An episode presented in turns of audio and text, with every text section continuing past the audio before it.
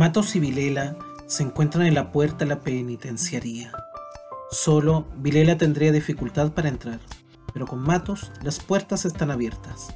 Llegan a la celda de Morel, un cubículo pequeño, cama estrecha con cobertor gris, mesa llena de libros, radio portátil, palangana, letrina, más libros apilados en el suelo.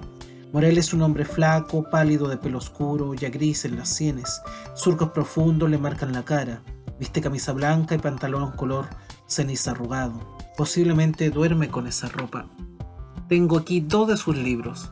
Los busca, encuentra uno solo. El otro desapareció. ¿No quiere sentarse? Morel indica a Vilela la única silla de la celda. Les dejo solos. Todavía tengo mucho que hacer, dice Matos. Gracias. Morel aprieta la mano de Matos. Se van a entender bien. Cuando quiera salir, golpee la puerta y mande llamar al inspector Rangel. Sale Matos. No sé cómo empezar, dice Morel. El rey le dijo a Alicia, comienza por el principio, luego sigue y cuando llegues al fin te paras. Pero, ¿dónde está el principio? Videla. También puede empezar por el fin y terminar en el principio o en el medio. Necesito su ayuda. Dígame cómo. Tengo que escribir un libro. ¿Matos no le habló? Me dijo que usted quería hablar con un escritor. Quiero ayuda para escribir un libro. Cuanto menos ayuda de los demás, mejor. Morel reflexiona unos instantes. Estoy vacío. Así es como se escribe. Quiero tener la certeza de que se publicará. No puede tener esa certeza. Morel está sentado en la cama, se recuesta lentamente con los brazos cruzados sobre los ojos. Vilela coge un libro sobre la mesa, Visión e Invención. ¿Sirve escribir si nadie lo leerá? Siempre sirve. Paso las noches soñando en mi carrera literaria. La ironía es forzada. ¿Quiere un bizcocho? Una lata de bizcochos debajo de la cama. Comen bizcochos. ¿Dónde encontró ese montón de libros? Son míos. ¿Quién se los trajo? El doctor Matos. Le di la llave de mi casa. Le pido los libros, él los busca en mi estantería y me los trae. A veces me compra un libro, pero su gusto no concuerda mucho con el mío. ¿Ya ha escrito algo? pregunta Vilela. Cualquier semejanza con personas vivas o muertas es mera coincidencia. Recuerdo que cuando entré en el cabaret en Sao Paulo, la vieja Dorotea me pidió enseguida que le tocara la guitarra. Por desgracia, no era posible. Ya no sabía tocar el instrumento. En Belo Horizonte el cielo estaba limpio, yo salía con los bolsillos llenos de mandarinas y andaba por las calles tratando de chutar todas las cáscaras. En Belo Horizonte no era músico. De inmediato vi en tu cara que eras un hombre de mar, dijo Marlene Lima, que se pasó la vida tratando de ser actriz de cine y era ahora una treintañera descartada. Estábamos en la zona, le describí a Marlene mis aventuras en los países del Asia. En Río volví a mi impostura de músico de orquesta. El portero del hotel me miraba con respeto. Quería ser músico, intentaba tocar el saxo, el trombón, pero tenía débil el pecho. Los boys de la ciudad. ¿Puedo ofrecerle una copa? ¿Qué eres? ¿Un industrial rico o un vagabundo? Un industrial rico. ¿De dónde? Sao Paulo. Ah, Sao Paulo. ¿Queda lejos de Porto Alegre? Tenía acento de gringa europea. Alta, rubia, de ojos azules. Había conocido a un tío en Porto Alegre. ¿No le conoces? ¿A Carlos Rocha? No. Se apoderó de mi sexo. Preguntó, ¿quieres que te haga feliz? Quería hacerme feliz allí mismo, en la barra del bar, rápido y sin dolor. Aquí no, vamos a otro lugar, le dije. La gente paga 200 para estar conmigo. Está bien, pero solo si tienes un preservativo. Salí y fui a la farmacia, volví a su lado, le mostré el paquetito. Eran las 3 de la mañana, salimos a coger un taxi. Isla del Gobernador, el doctor no quería ir. Violenta discusión. La mujer y yo ganamos. Una casa pobre, increíblemente cálida. Diciembre. Las paredes llenas de fotos. Ella a los 6 años, a los 7, a los 15, a los 18. Siempre sola. Ni padre ni madre. Sola, sin amigos. ¿Sabes? Nosotros los trapecistas tenemos los pies muy hábiles, dijo. Supe entonces que había sido trapecista de niña. Había venido con los padres que trabajaban en el circo Sarrazani. Pedí un whisky, solo tenía coca o guaraná. Mi amigo de Porto Alegre es un intelectual. No me fío de los intelectuales. Yo tampoco. Durante 15 minutos se estuvo quitando horquillas del pelo. Era bonita. Me abrí la bragueta y me exhibí. Calma, muchacho. ¿Dónde está el preservativo? Los romanos inventaron el preservativo, según cuenta Antonius Liberalis en las Metamorfosis. En 1564 el doctor Fayopio lo redescubrió al recomendar el uso de un saquito de lino para prevenir las infecciones venéreas. Me dieron ganas de irme. Me voy. Calma. Fui hasta el espejo que había en el cuarto. En verdad tenía precisamente la cara peligrosa del tío con gonorrea. Traté de pedir un taxi por teléfono sin conseguirlo. Me voy. En la cara de la ex trapecista vi que estaba como la mierda, igual que yo. ¿Es por el preservativo? Ya no tenía el aire de una persona de pies expertos. Era una mujer cansada. No. Los 200 cruceros, esa es la razón. Me quiero ir. No es más que eso. Se puso el pulgar en la boca y empezó a roerse las uñas. Hasta luego, dije. Ella contestó. No tienes mi teléfono. Sin inflexión como si no supiese lo que decía. Y yo. Así es, no tengo tu teléfono. Salí. Pensé, nadie anduvo nunca por este lugar a pie de madrugada. Tuve miedo, grité. Paul Morel, varias veces para acostumbrarme al nombre. En la avenida Brasil cogí un taxi. Al llegar al hotel encontré un telegrama donde decía que mi madre había muerto y que la habían enterrado en su pueblo. Traer el cuerpo costaba mucho dinero. Tiempo. Me desperté como siempre con una sensación de desperdicio, aquel día en que todo comenzó y volví a encontrar a Joana. Habían pasado muchos años. Me levanté de la cama enfadado conmigo mismo, sin recordar si el ridículo papel que hice fue ayer o la semana pasada. ¿Dónde? ¿En casa de alguien? ¿Qué había ocurrido? Mi cuerpo, mi cuarto completamente desordenado al separarme de Cristina, una neurótica compulsiva. Le dije, cuando te vayas, daré vuelta a esta mierda patas arriba. Basta de arreglar de aspiradores, de polvo, de gente que limpia y toca mis libros y mis cuadros. Esto se va a convertir en una selva virgen. Me parece que terminé por exagerar. Las ropas desparramadas por el suelo, junto con cámaras, lentes, fotos, botellas, libros, pedazos de chatarra, telas, tubos de color, discos, vasos. Mi cabeza un palimpsesto. Debajo de la ducha, sentado en el suelo, el agua fría caía sobre mí. Lo que sientes son náuseas, dije en voz alta. Lo peor era que no tenía que vomitar. Mi ansiedad era otra. Sonó el teléfono. Salí chorreando de la ducha. Dije que no había nadie en casa, que era una grabación.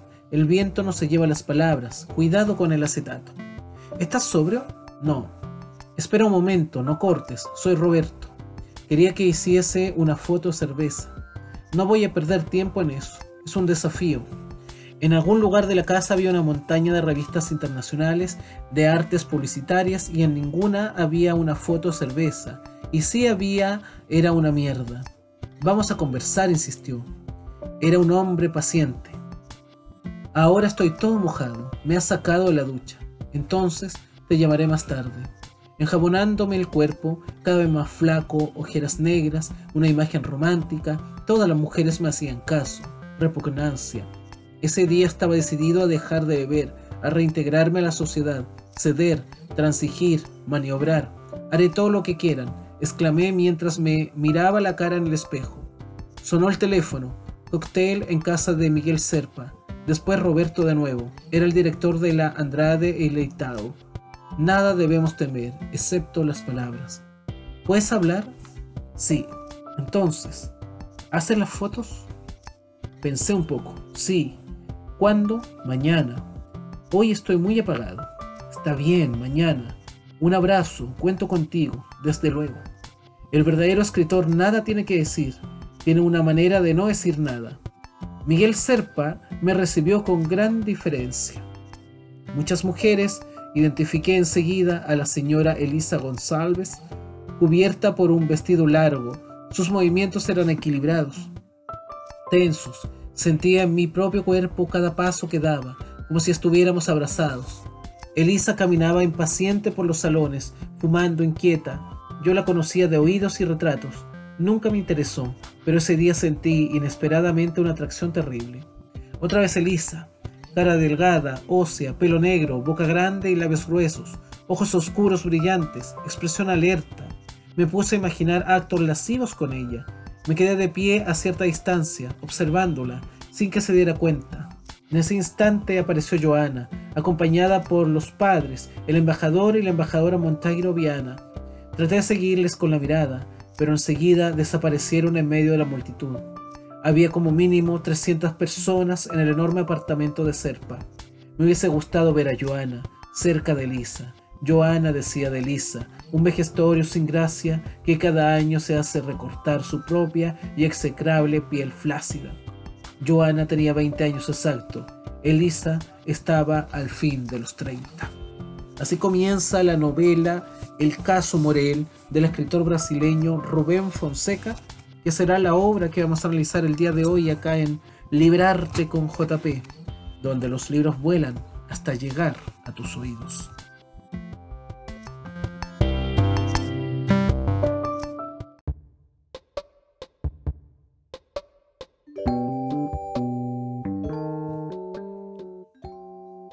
Rubén Fonseca nació en 1925. Doctorado en Derecho, ha dividido sus tareas profesionales entre el periodismo, la crítica de cine, la docencia y la literatura. En el año 1963 publicó su primer libro de cuento, Os Prisioneiros, al que sucedieron a Coleira Docado y Lucía McCartney. El caso Morel del año 1973 es su primera novela y ha merecido elogios de la crítica y secuestro de la edición por parte de la policía del Brasil. Y ocurre que la obra de Fonseca enjuicia con despiadada corrosividad el medio cotidiano de quien se mueve en esferas corrientes dentro de la burguesía de cualquier país, en especial si es subdesarrollado. Con los elementos de una novela policíaca, tal como lo había hecho en Acoleira do Sao, uno de sus cuentos, Fonseca construye el cuadro interpretativo del entorno contemporáneo. Paul Morel o Paulo Moraes es un artista que ha vivido sin aceptar por entero la necesidad de enfrentarse con el mundo que lo rodea. Su visión y su análisis de los hechos son por supuesto parciales y enfermos, aunque poseen una dosis de lucidez que permite cuestionar prejuicios y costumbres canonizados. Tenso y agobiante el clima del relato sirve para pantalla de fondo que subrayará las características de los personajes, ya sean las mujeres frívolas que pertenecen a clases aristocráticas o de alta burguesía, o los personajes de origen humilde. Entre ambos sectores, Morel oficia como nexo y también como punto de partida de una situación trágica que hará aflorar los vicios de toda una estructura social. Sin tomar cuenta de sus posibles derivaciones, el protagonista se entrega a la liberación de sus ansias sexuales y de violencia en un ambiente que por momentos llega a una irrealidad casi onírica. Morel busca dentro de sí mismo, a través del relato de hechos objetivos, una verdad que desconoce lo que condena. Vilela, el policía retirado que se dedica a la literatura, será quien termine de descorrer el velo que apenas empaña la soledad irremediable de los seres implicados en el drama. ¿Quién ha asesinado a Joana Eloísa? ¿Por qué la policía no puede obtener de Creusa una declaración que confirme la culpabilidad de Félix y por lo tanto la inocencia de Morel? Las interrogantes no dejan posibilidad de respuestas ambiguas. En el mundo depresivo y carente de moral burguesa de Paul Morel, todo es posible convivir con cuatro mujeres a la vez, entregarse a la violencia y al sexo, incluso con una actitud casi lírica y escribir desde la cárcel un detallado relato acerca de su modo de relación con el mundo. Morel es un artista que ha logrado el éxito después de una infancia pobreza, una adolescencia mediocre y una juventud y madurez a las que buscara enriquecer sin importarle cómo. El suspenso dentro de una acción morosa revela la capacidad de intérprete de nuestro tiempo del autor Rubén Fonseca, quien falleció a principios del presente año.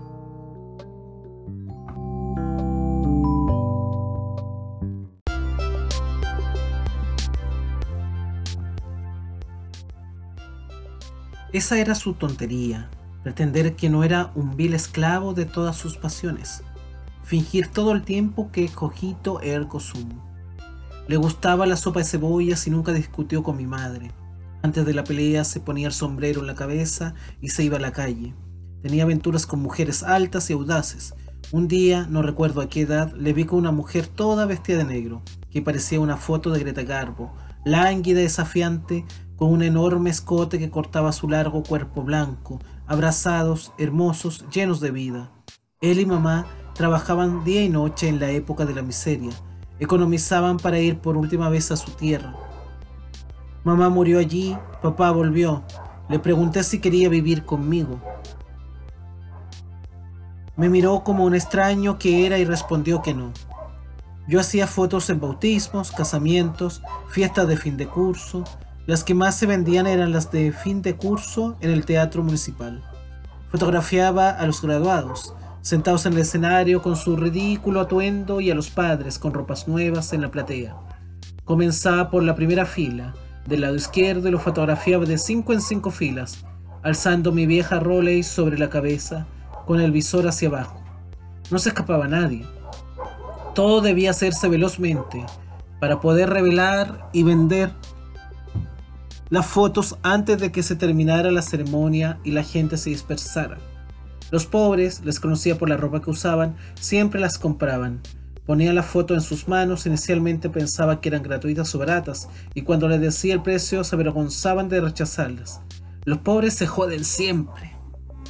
Los hombres odian a los lobos y hace siglos que los matan sistemáticamente.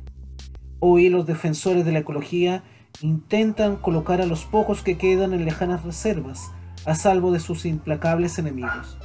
Pero el lobo solo sabe vivir del lado del hombre. Un mártir de la convivencia. Vilela, ayer me dijiste que Lilian me denunció a la policía. El día que me llevaron preso le dejé una nota a Lilian para decirle que la quería. Eloísa estaba muerta. El que se muere se acaba. Deja un espacio vacío, el espacio del cuerpo que entierran o queman o comen o se evapora o desaparece de cualquier manera. Y ese espacio siempre es ocupado por otro lugar. El cuerpo de Lilian.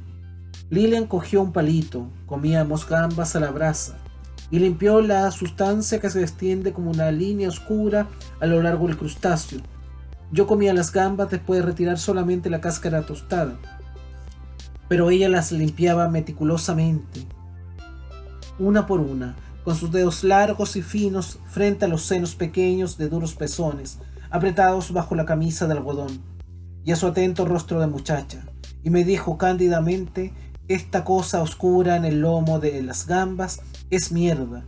En ese momento, esto puede parecer increíble, descubrí que también amaba a Lilian pero no le dije te quiero, porque llamas mierda a la mierda, miedo al miedo, amor al amor, cuidado al cuidado, a las cosas por su nombre. Callé porque sospechábamos el uno del otro. Ella había sido puta, yo artista. Dos marginados obligados a la desconfianza recíproca. Ya no escribo ningún libro. Durante la conversación me preguntaste si Francisco, aquel idiota, nos había seguido el día que fui a pasear con Eloísa a la playa cuando ella murió.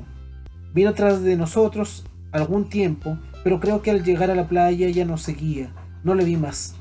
Se lo conté a Matos. Chico no tiene nada que ver con toda esta desgracia. Es solo un pobre diablo obsesivo. No quiero escribir más. Cuando era pintor, vivía preocupado por el efecto sobre los demás de lo que yo hacía, por saber si se iba a vender, por ganar premios, por recibir elogios de la crítica. Era como un perro amaestrado, uno de esos animales de circo que ejecutan sus pobres pueblos para ganar un poco de azúcar. Incluso como artista de vanguardia, supuestamente destructivo, seguía haciendo lo que los demás esperaban que hiciese. Al escribir solo cambié de lenguaje, pero igualmente quería el aplauso, la corona de laureles, la admiración, medallitas y terrones de azúcar. Cuando caí preso me sentía culpable. ¿Acaso no estaba preso? Y llegué a considerar justas las torturas que sufrí. Ahora quiero ser yo mismo. No deseo la aprobación ni la estima, ni el respeto de nadie y por nada.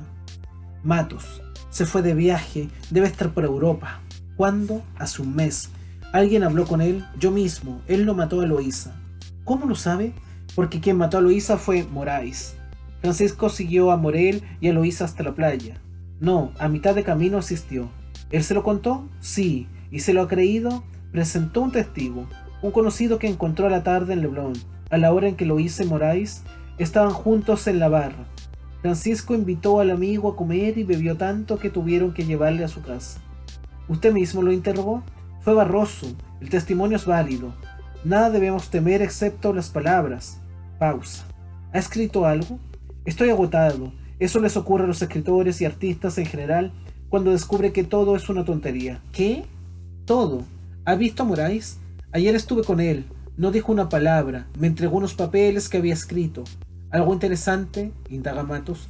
No, no, no habla más de lo que me gustaría saber. Los juegos entre Eloísa y él, las regresiones infantiles, los mimetismos animales, las personificaciones, posesiones, abyecciones. Morel vestido con la ropa del padre Eloísa, castigándola, antes de ir, padre e hija a la cama, Eloísa como una perra, a cuatro patas en el suelo, Morel con las patas delanteras sobre su espalda, penetra su cuerpo, enganchados a cuatro patas, ella de espaldas a él, como un par de perros vagabundos. Eloísa ladra por la casa. Con un collar de perro, Eloísa le hace un corte en el cuello a Morel y él a ella, y después abrazan y chupan cada uno la sangre del otro. ¿Eso le choca? No. Sí, a los escritores siempre nos choca el mundo. Sufría mucho cuando estaba en la política. He tratado de ser apático o cínico para defenderme, pero no lo he conseguido. Siempre que yo hablaba de un crimen sucedido en mi comisaría, me decía, todavía va a ser peor. Cada vez nace más gente. ¿Qué espera? Todavía va a ser peor. Quizá tenga razón. Este fin de semana el número de asaltos con muertes batió todos los récords. Los atacantes tienen todas las edades, desde los 10 a los 60 años. Las prisiones están repletas. La ciudad es un mercado con amplias posibilidades para todos por igual, dice Vilela taciturno. Capturas a los delincuentes que puedes y finges creer que en la prisión serán rehabilitados y la sociedad defendida. Pero sabes que en verdad los delincuentes son degradados y corrompidos en la prisión y que la sociedad no debe ser defendida sino destruida. No sé, nada. Matos deja escapar una sonora carcajada. En el Congreso de Criminología del año pasado, ni siquiera se consiguió establecer si había y cuál era la diferencia entre crimen rural y crimen urbano. Una de las ponencias se titulaba Problemas de la conurbación. ¿No parece una barbaridad?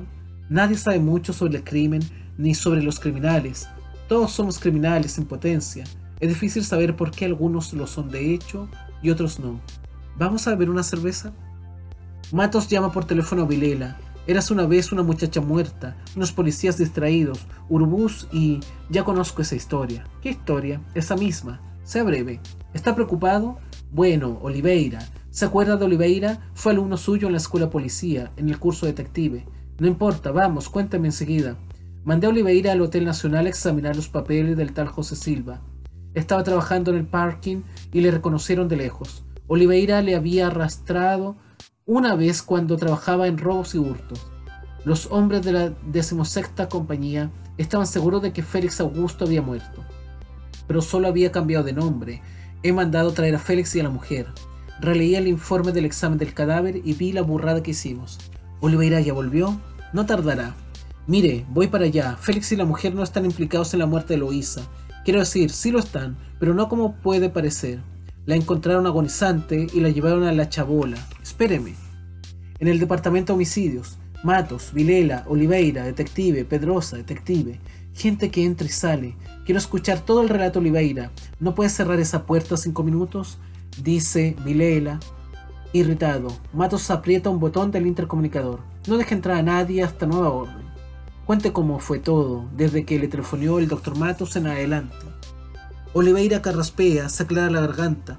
Llamé al doctor Matos y me dijo, trae al hombre y a la mujer. Entonces Pedrosa me preguntó si pensaba que el hombre se iba a endurecer. Tengo un proceso, explica Pedrosa, por balear a un vagabundo que se desacató. Debo cuidarme o quedaré marcado. Está bien, corta, Milela. Y después buscamos al gerente del hotel y dijimos que íbamos a arrestar al tipo. El gerente, un gringo medio fresco, se quedó aterrorizado dijo que el hotel estaba lleno de científicos del mundo entero, con sus mujeres, por un congreso para que no hiciéramos escándalo. Le dije, le dijimos, inventa un pretexto y mande venir a ese sujeto a la oficina. Y nosotros lo pillamos aquí y nos lo llevamos sin que los científicos y las madames se enteren. Estábamos a punto de hacer la cosa directamente, pero cuando el individuo llegó a la puerta, metió la cara, nos vio y no entró. Se largó a correr por el salón grande, asestado de gente. Los dos corrimos detrás, llevándonos por delante a las viejas. Ríe Pedrosa sin contenerse. Llegué a tirar a una al suelo. Pedrosa corrió hacia la puerta en medio del revuelo y pudo verle cuando entraba en el ascensor. Apenas tuve tiempo de entrar con él. Estaba lleno de gente, había hasta niños. Luchamos al ascensor, se detuvo y salió disparado por el corredor circular. Una criada salía de una habitación y él, como un ratón, se metió adentro y cerró la puerta. Le pregunté a la criada si la habitación estaba comunicada con otra. Dijo que no. Ahí esperé cinco minutos a Pedrosa. No tardé ni dos minutos, replicó Pedrosa ofendido. Entonces le ordené a la criada que abriera. Dijo que llevaba rojo por dentro. Pero metió la llave en la cerradura y la puerta se abrió. Nos asustamos. Entramos con el arma en la mano, pero no había nadie. Revisamos el cuarto de baño, el armario, debajo de la cama, y entonces Pedrosa desde la ventana dijo, me parece que eso al borde de la piscina es él. El paisaje de allí arriba es una belleza, dice Pedrosa. Bajamos y era él, continuó Oliveira. Había caído cabeza cuando dio contra las piedras, reventó y saltaron sesos para todos lados. Llevamos a la gente de la decimosexta comisaría y cuando llegó el comisario fuimos a buscar a la mujer. Se ha olvidado de la alianza, dice Matos. Así es. Vimos que llevaba en el cuello un anillo atado a una cadena metálica. Me pareció mejor quitársela y traerla. En los bolsillos no tenía nada. Matos abre la graveta. Extrae una cadena de gruesos eslabones de metal oscuro con una pequeña alianza de oro. En el interior de la alianza está grabado Paul ama a Eloísa. Un ladrón es considerado un poco más peligroso que un artista. Matos fue a visitar a Morel y le contó los últimos acontecimientos. La muerte de Félix, la reapertura del caso, las perspectivas de libertad inmediata. Sin embargo, no parecía muy satisfecho. La condena de Félix es un final perfecto para nuestra historia. Vamos a olvidar que era inocente y saltó la ventana por el miedo. Ya había estado preso y sabía lo que le esperaba. También olvidaremos que la mujer fue golpeada y no cambió sus declaraciones. ¿Quién se hubiera aferrado a una mentira tan inútil? Estamos en la misma celda y nos miramos en silencio. ¿No sabías cómo empezar tu libro? ¿Sabrás terminarlo? No era un libro, apenas una pequeña biografía mal escrita. ¿Y la biografía sabrías cómo terminarla? Tal vez abrir una puerta. Vemos una reja de hierro y sabemos que esa no es. Estamos de pie, estamos muy cansados. En verdad, somos una única persona y lo que siente uno lo siente también el otro. Lógico. Por lo tanto, nuestro fin también es el mismo.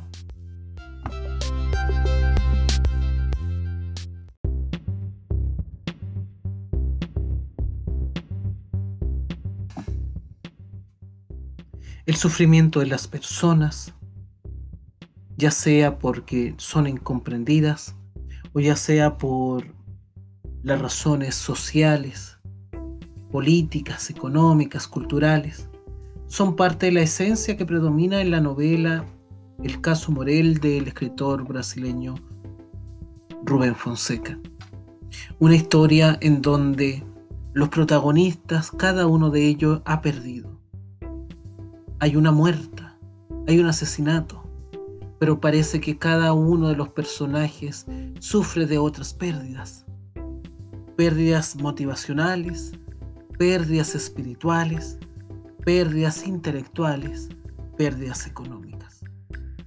De cualquier manera, Rubén Fonseca nos trae un relato extraordinario, en donde mezcla el Brasil de la década del 70 y 80 para mostrarnos los vaivenes, los terrores de la vida nocturna de las grandes capitales y en donde la muerte, la corrupción, el silencio, las mentiras y las envidias parecen ser el pan de cada día. Una historia que sin lugar a duda deja una huella imborrable en cada lector. Amigo, amiga, la intención es entonces a que descubras a este gran escritor brasileño, Rubén Fonseca, quien lamentablemente este año eh, perdió la vida. Y que veas que sus obras se caracterizan justamente por deambular por esta novela policíaca, por deambular por lo cotidiano, a través de la horrorosidad, de la crueldad, de lo explícito de las violaciones, del sexo, de la sangre, de las torturas, de la muerte, nos encontramos ante un relato que no deja indiferente a ningún lector. Y esa es la invitación que hacemos desde acá antes de finalizar este capítulo que hemos querido dedicar al escritor brasileño. Y nos vemos pronto en un nuevo episodio de acá en Liberarte con JP, donde los libros vuelan hasta llegar a tus oídos.